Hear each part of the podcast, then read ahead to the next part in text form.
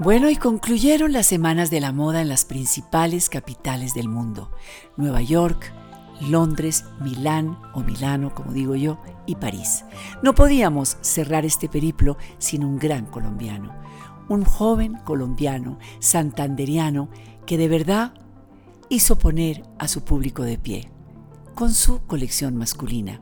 Pero que sea él, Julián Ruiz, quien nos hable hoy en La moda es más fuerte que todo y nos cuente su historia y cómo fue y qué sintió formando parte con una pasarela en el New York Fashion Week. Hola Julián. Hola Pilar, te agradezco muchísimo por este espacio de corazón. Desde el centro de mi corazón te doy muchas gracias y estoy absolutamente feliz de, de este espacio y tu tiempo, sobre todo por tu tiempo. Gracias. ¿Cómo llegaste? ¿Cómo llegaste a Nueva York? ¿Cómo te escogieron en este Art Fashion? ¿Cómo fue todo? Porque yo me imagino que tenemos que comenzar desde el comienzo. Eh, eh, volteemos las páginas, yo digo del libro, la gente joven como tú dicen, echemos rewind en una tecla. Yo no pertenezco a esa generación, yo pertenezco a la generación de las páginas con olor, de las páginas que, que huelen a libro y a historia. ¿Dónde naciste? ¿Cuánto hace? ¿Y cómo empezó esto, Julián? Cuánta delicia, cuánta delicia volver a las páginas con olor. Yo soy, eh, nací en Bucaramanga, eh, tengo 33 años y todo este sueño comienza, digamos, a los 13, se materializa, comienza a, tomar forma. Eh, si me permites, yo te quiero compartir que todo comienza por un inconformismo. Todo comienza por, por no estar de acuerdo con la ropa que me ponían mis papás, que me compraban y que yo sentía que no me representaba. Lo que, lo que, lo que, lo que yo sentía sobre mi piel no respondía a lo que yo sentía por dentro. Luego, muy innatamente, muy empíricamente, les pedí como a los 12, que finalmente me la dieron a los 13 después de tanto insistir, especialmente mi abuelita, mi nona María, eh, me regaló una máquina de coser familiar.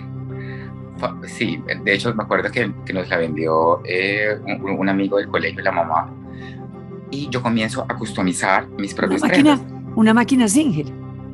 Una máquina Singer, es verdad, una máquina Singer eh, con pedal abajo, con los círculos total. La de mi abuela, eh, es que mi abuela Julián fue costurera toda su vida. Entonces veo a mi abuela pedaleando su máquina Singer con unas incrustaciones de florecitas de nácar. No sé si la tuya tiene incrustaciones, pero esa es para mí la historia de mi vida también.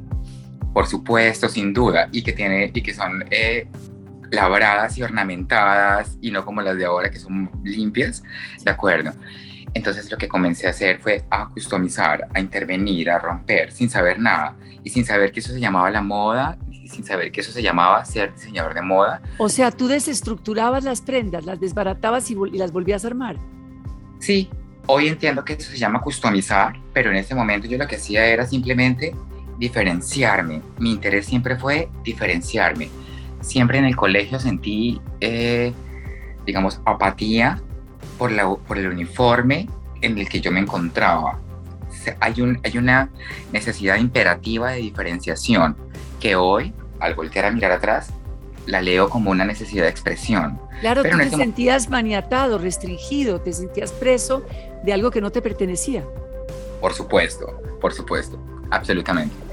Luego, a medida que yo intervenía y me diferenciaba, y agradezco que me permitieran hacer eso con mi familia, a los 16 ya tenía mis primeros clientes, que eran mis amigos, y cuando ellos... ¿Qué materiales usabas, Julián? Eh, no, yo lo que hacía era intervenir, romper o cambiar o transformar la propia ropa que me compraban mis papás. Por eso, pero ¿qué era? ¿Era denim? Era, eh, ¿Qué era? Era denim, algodones, drills, eh, yo creo que también algunos impermeables, antifluidos, sí, cierto. Eh, y ya me di cuenta, me, fui dando cuenta que a medida que yo hacía lo que amaba, a la gente le gustaba y lo querían. Luego se fue articulando todo de forma muy orgánica y fue naciendo la marca. Después realicé, digamos... Espérate, paro y te, y te, y te pregunto, ¿cuál fue esa primera prenda que te maravilló, que tú dijiste, wow, yo hice esto, Julián Ruiz hizo esto, ¿cuál que recuerdas como lo que te... ¡Ah! ¡Qué pregunta maravillosa! Sí, una chaqueta rock, yo le llamo rock. Es una chaqueta negra con cremalleras y me acuerdo que me gustaba mucho y, y me sigue gustando, de hecho, de hecho ahora más, las cremalleras, como sabes, son verticales, lineales. No, tú las pones al bies, tú las atraviesas. sí, imagínate que decidí desarrollar en, en las mangas sinuosidades y las cremalleras, eh, digamos que se fluían, ¿cierto? No eran estrictas. Te enredan, no, yo he visto cómo se te enredan, es una belleza. Se enredan. Sí, sí, sí. Sí.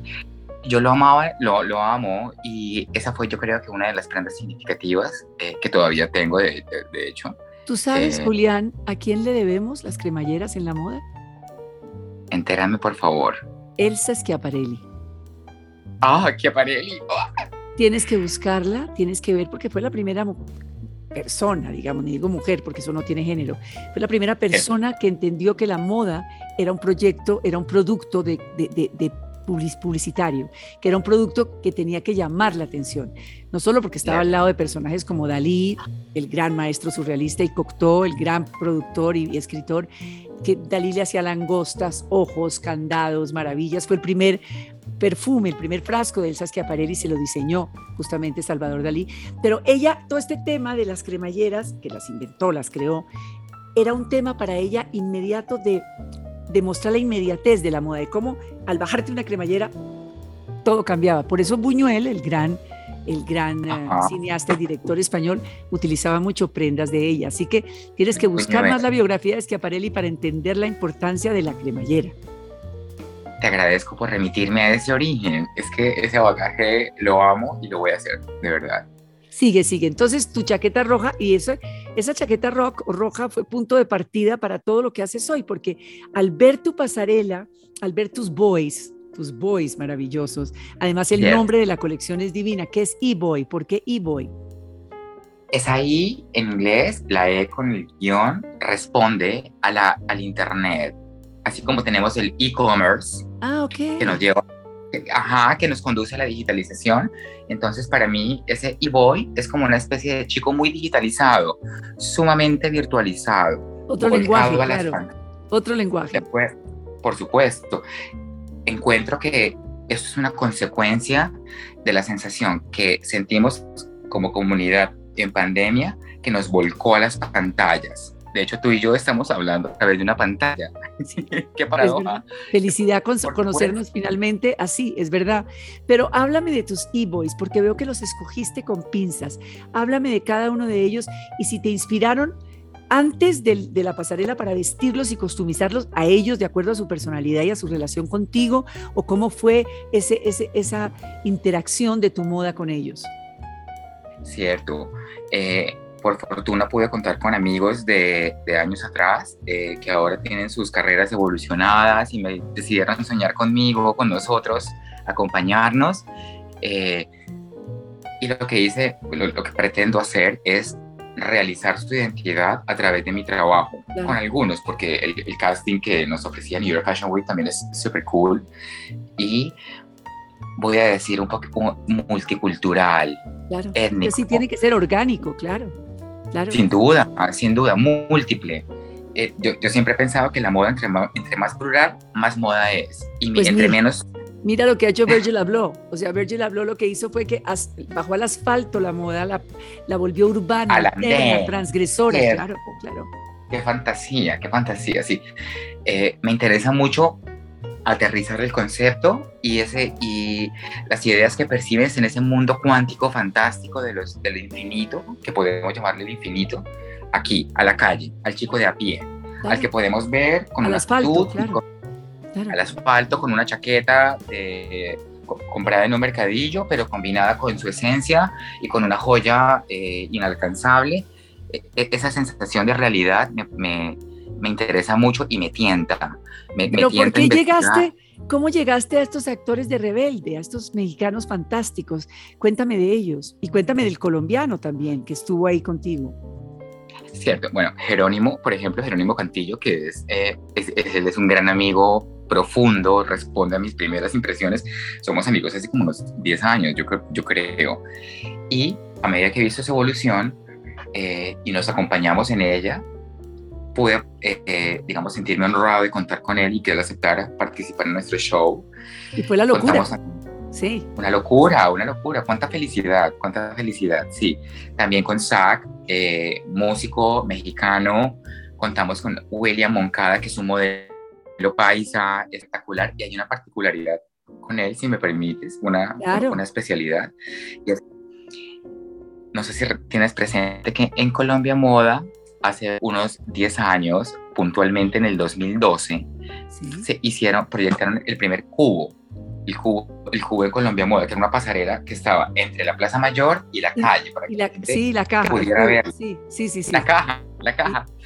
Pues ellos, ellos estuvo en ese primer cubo y William Moncada, modelo de Medellín, estaba en ese primer eh, cubo también y era su primera pasarela. Increíble. Luego, cuando yo lo vi y lo estuvo vistiendo, yo vi su cara y sus facciones, su potencial, ¿cierto? Y le dije, Willy, tú eres increíblemente maravilloso, tú eres increíblemente maravilloso y te va a ir muy bien y eres un súper top model. Increíble. el ojo, el ojo que tuviste. Cierto, ese ojo interior que, que, que conecta con el mundo superior e, interior. Entonces, eh, volver a contar con él, volver a encontrarnos hoy, 10 años después, y qué sincronía, ¿cierto? En los números. bueno, pero es que eso todo está escrito, mi querido Julián. Todo está escrito, eso es verdad. Ahora yo te pregunto, vi muy dramática tu moda, la, vi dividida en dos. O sea, tu pasarela estaba muy estriónica, como debe ser la moda dramática para alfombra roja, porque así es, para las celebridades, para tanta gente del mundo del espectáculo que pide a grito que se les vista, que los interpreten, que se puedan proyectar a través de las prendas que llevan puestas. Vi esa parte con unos materiales alucinantes que quiero que nos los cuentes, que nos describas, porque te está escuchando mucho estudiante, mucho muchacho como tú cuando tenías 13, 16, 18, que quieren saber cómo lo lograste y cómo, cómo te inspiras y en ese patronaje. Y veo que claramente tienes definido tu arte sartorial masculino.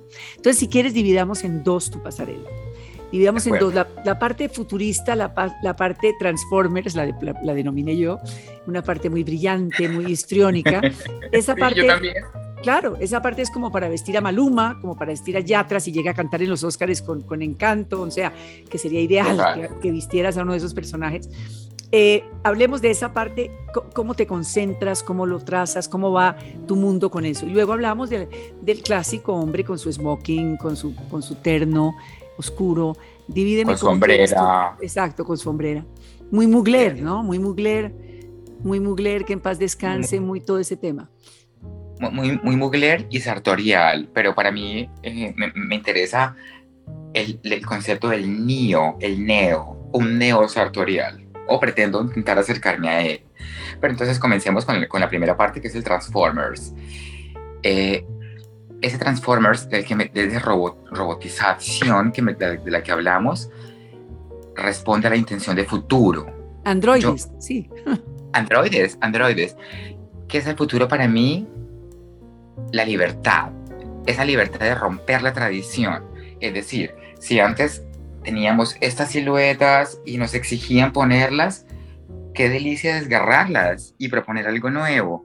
Ahí encuentro mucho futuro es como una especie de promesa, es una sensación de promesa deliciosa, ambiciosa, en la que tú quisieras desplazarte, pero continuando con realidad. Es decir, es una... A eso voy, a eso voy, porque... Total. Vi, vi, vi, tu, vi tu, grito de libertad, vi tu, tus ganas de, de transgresar, pero ojo, Julián, porque está inventado el patronaje del arte sartorial masculino ha vestido al hombre y a la mujer, porque yo sostengo que la moda es masculina. Esto que yo tengo puesto, que es un saco sin solapa, recto, con un kikat eh, oriental, es masculino. Yo puedo estar vestida de un mercader, de un bazar, de un souk en, Estambul. En Estambul. Fantástico. Partamos de que el arte sartorial, desde luego que hay que desestructurarlo, pero no romperlo, porque es el que esconde las barrigas cerveceras de los hombres, ¿verdad? Esconde, alarga la pierna con la riata, pero eso no se puede perder. ¿cierto? Sí, pudiéramos decir que perfecciona y siluetea el cuerpo. Me interesa también la investigación y desdibujar una que otra línea para poder avanzar. Estoy muy interesado en el progresismo. Y si me permites, y si me permites, eh, quiero traer a situación la, la intención de la contracultura, es decir, la, la rebelión. Ese, muy bien, muy, estándares. Lo que decía Alexander McQueen, las reglas están para romperlas. Por supuesto, ¿en dónde firmo?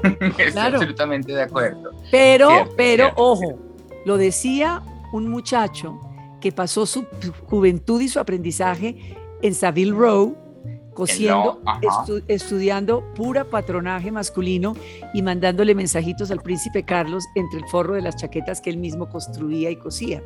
O sea, sí se pueden romper las reglas, pero con una columna vertebral muy estructurada. ¿Estamos de acuerdo?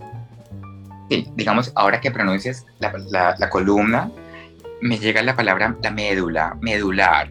Me parece que la sastrería inicial ha de ser respetada, tratada con respeto, pero y, parte, y partes de ahí, y partes de ahí para, sí. Para subvertirla, me interesa la subversión. Qué delicia esa subversión que está untada o atemperada, ¿cierto? Yo puedo ver un poquito de, de pizcas de, de calle, de, de, punk. De espectáculo. espectáculo, drama, también nos interesa el drama, pero también voy a, usar una palabra que es muy, muy, muy interna, la verdad. La verdad, me interesa comunicar eso que tu alma decide. Tu esencia, sí, tu esencia. La esencia, la esencia del ser. Sí, eh, sí.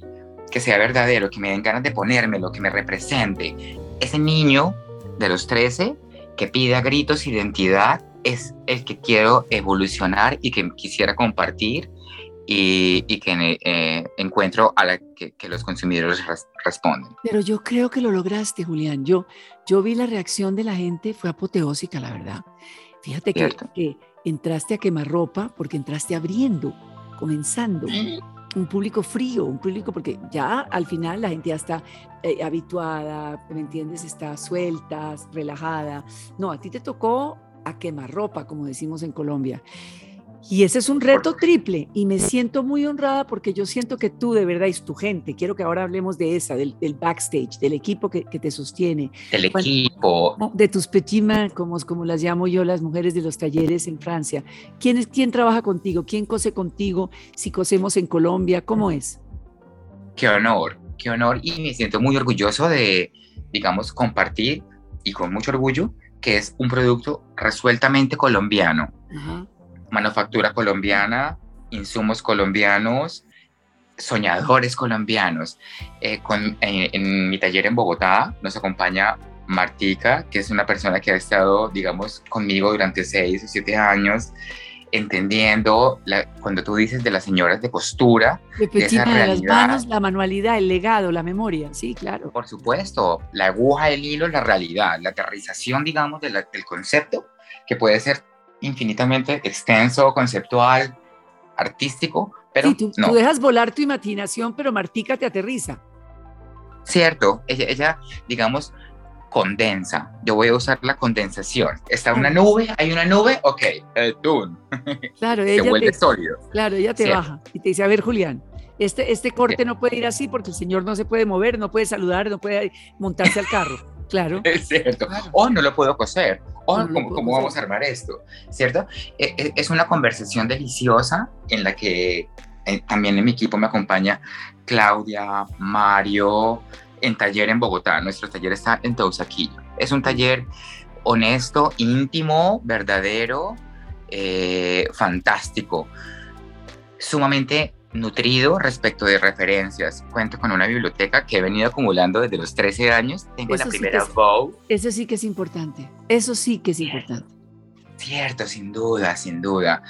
Mira, eh, Pilar, cuando yo estaba en el colegio, lo que hacía era no comer en los descansos para tener ese dinero para comprarme las revistas por las tardes la Vogue, la W, las que llegaban en Bucaramanga. En algún momento empezó a llegar eh, la Vogue Italia, la Vogue Paris, que todavía las tengo, pero eh, digamos, he atesorado esas impresiones. Para mí las revistas y, eh, las magazines responden a la impresión de las mejores ideas del genio humano. Total, ¿cierto? total. Por supuesto. ¿Y qué tanto, qué tan suelto eres? ¿Dibujas o te dibujan?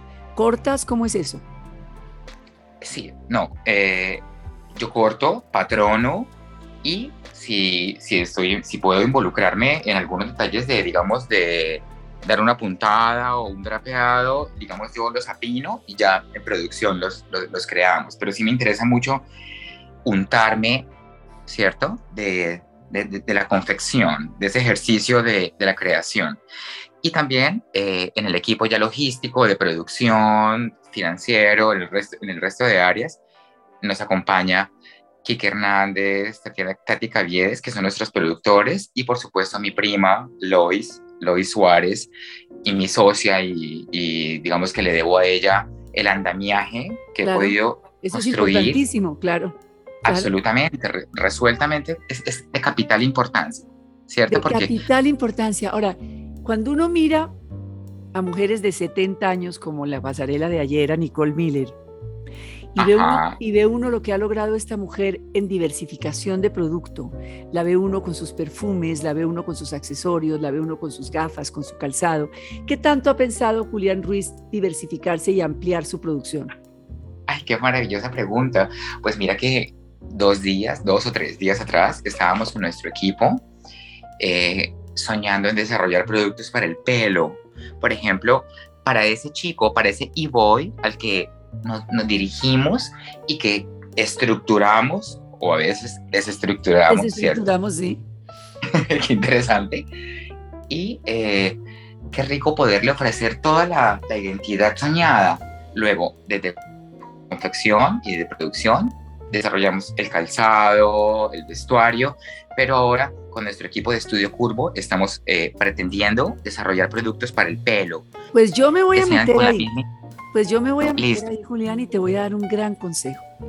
En todos mis conversatorios que llevo años haciéndolos en las empresas, para distintas marcas, porque lo mío es la Las consultorías. La consultoría y la proyección de imagen, ¿me entiendes? Ubicar a las personas en, lo que hacen, en su entorno, en su clima, en su edad, en su peso y en su estatura. Lo primero que tú tienes que desarrollar es una ropa íntima. Tú tienes que producir al hombre primero, prodúcelo de dentro para afuera. El, el, pelo es el problema 30, pero tú tienes como Calvin Klein que editar al hombre por dentro, darle esa producción, esa seguridad, que esté bien sostenido, bien producido, para que pueda moverse con estas prendas que tú le pones encima. Hazme caso. Lo, por supuesto, y sobre todo, eso de lo que me hablas, yo lo leo como un piso, dale piso, ¿cierto? Dale un terreno en el cual sostenerse y realizarse. Claro, un hombre bien editado por dentro. Mira, no hay nada más infeliz que un hombre con un mal calzoncillo o con una mala camiseta. Piensa el horror, una, una, prenda íntima tiene que es la que arma a ese hombre que tú quieres proyectar. ¿Estás de acuerdo conmigo? Qué bueno. Sin duda, sin duda, sin duda. Es decir, como es adentro es afuera. Entonces, sí, eh, realizo absolutamente la, la interioridad a la que me direccionas, total. Claro, y puedes, y puedes soñarte con los colores tuyos, con el imaginario tuyo que es infinito. Puedes hacerlo, no tienen que ser los clásicos boxers para nada. Es más, el boxer no sostiene nada. Tienes que hacer una ropa interior fantástica que lo haga sentirse como un millón de dólares. ¿Para dónde vas, Julián? ¿Qué, tiene, qué viene ahora? Eh, estamos agendando eh, propuestas. Por ejemplo, nos interesa mucho después de presentar aquí en New York Fashion Week nuestra colección orgullosamente colombiana, eh, llevarla a Bogotá para todos nuestros amigos, nuestros clientes. Buenísimo. Y yo voy a decir que también todos los amigos de la moda son nuestros amigos, sin duda. Claro. Por supuesto. Claro. estamos agendando eh, un showroom para llevar esta colección, comunicarla, mostrarla, compartirla con mucho amor eh, en Bogotá y después llevar la Ciudad de México también, porque es un mercado. Buenísimo. Cierto, a, Condesa, a Condesa, de verdad, y a la colonia Roma y a, y a, y a Castro, muéstraselo a este hombre fantástico del Fashion Week mexicano, porque Cory es un tipo con una gran visión y es quien maneja la parada en México, Cory Castro, Sara Galindo, a toda esta gente fantástica de la moda mexicana te veo en México, de verdad que sí. Mira cómo le ha ido a Juan Pablo, a Juan Carlos Obando en México. Juan Carlos. Amo, eh, amo. Yo amo a Juan Carlos. Descolla en, en Los Ángeles, pero le ha ido divinamente en México. Pues, Julián, queríamos felicitarte, queríamos brindar contigo gracias a este regalito que me has traído, de verdad. Queríamos decirte que eres lo máximo, que se te quiere y que se te admira y que cuenta conmigo cuando vengas a Bogotá. Pilar, gracias. Y yo quiero decir que literalmente casi que te idealizo. en un sentido, yo he visto tus entrevistas, las busco y de pronto puede ser un poco, eh, pues no, no, no, me da pena, pero, yo repito tus entrevistas, yo las repito. Claro. Te lo juro, te lo confieso. Mira, para eso, para eso es una larga trayectoria en este oficio, Julián, buscando gente como tú que me revive, que me dice que, que sí vale la pena, que me dice que, que me reafirma que la moda sí es más fuerte que todo, que gente como tú que le, que le trae a nuestro país ilusión, esperanza, que les dice sigan soñando. Por eso queríamos traerte hoy aquí y espero que estés con nosotros sentadito, escuchándote hoy, porque este es un homenaje para ti y de verdad, felicitaciones. Gracias desde ese centro luminoso que tenemos cada uno, que le llamamos el corazón. Muchas gracias.